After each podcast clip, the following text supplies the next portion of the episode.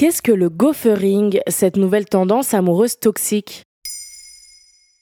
Merci d'avoir posé la question. Une nouvelle tendance amoureuse s'installe sur les applis de rencontre comme dans nos DM sur les réseaux sociaux. Propre à la Gen Z, elle est considérée comme particulièrement toxique. Il s'agit du gophering. Selon un rapport de l'application de rencontre Plenty of Fish publié en 2023, 71% des personnes nées entre 97 et 2012 révèlent être des gophers. C'est un peu comme le ghosting, non? Pas tout à fait, mais on s'en rapproche. Le rapport de Plenty of Fish donne une définition précise. L'acte de faire des plans pour rencontrer quelqu'un qui vous intéresse de manière romantique, pour finir par l'annuler en utilisant n'importe quelle excuse.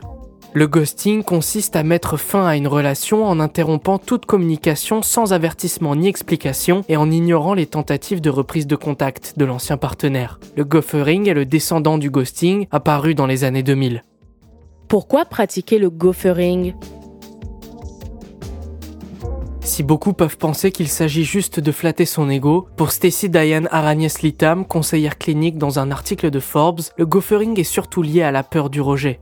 Couper la communication dès le début peut sembler psychologiquement plus sûr que d'engager des conversations directes sur les désirs, les besoins, les envies et les limites. Parce qu'ils peuvent satisfaire leurs besoins à leurs propres conditions sans avoir à faire face à la vulnérabilité et à l'inconfort qui accompagnent le risque d'abandon et de changement. Pour d'autres, le gophering est également une tendance caractéristique de la peur de l'engagement. Il est plus facile pour ces personnes de couper court à la relation en ayant satisfait leur besoin de séduire, sans avoir à faire face à l'inconfort que représente la perte de leur indépendance.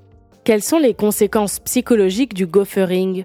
Selon l'étude de Plenty of Fish, plus de la moitié des utilisateurs de sites de rencontres en ont déjà été victimes. Le chiffre monte à 72% pour les personnes nées après l'an 2000 selon le Daily Mail. Elle ressentirait une grande perte de confiance en soi et surtout un sentiment de culpabilité. Elle se demande notamment ce qu'elles ont fait de mal dans la relation.